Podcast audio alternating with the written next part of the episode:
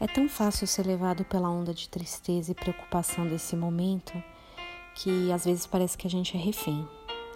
Como tenho falado nos áudios, você tem escolhas e precisa exercê-las, justamente para não se condicionar essa posição de refém. É fácil também a gente passar a reclamar e deixar de agradecer as coisas que temos.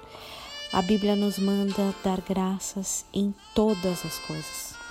1 Tessalonicenses 5,18 diz assim: Em tudo dai graças, porque essa é a vontade de Deus em Cristo Jesus para convosco. Se você está preso em casa, dai graças. Se você ainda tem que trabalhar, dai graças. Se é enfermeira está na linha de frente, dai graças. Se tem comida em sua mesa, dai graças. Se consegue comunicar com vídeo ou áudio com as pessoas que, que você ama, dai graças. Tenho certeza que pelo menos um motivo para agradecer você tem hoje. Você tem audição, está ouvindo esse áudio, dai graças por isso. Aproveite para escrever durante o dia as coisas que você deve agradecer. Sabe, essa dica de pegar o papel e caneta, ela não é minha. É baseada em neurociência, pode pesquisar.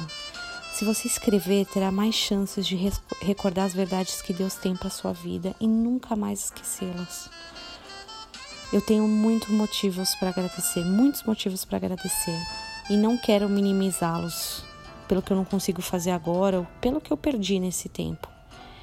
Esse instrumental de fundo é o hino Quão Grande És Tu, da harpa cristã. Que o Senhor te lembre das coisas que precisa agradecer.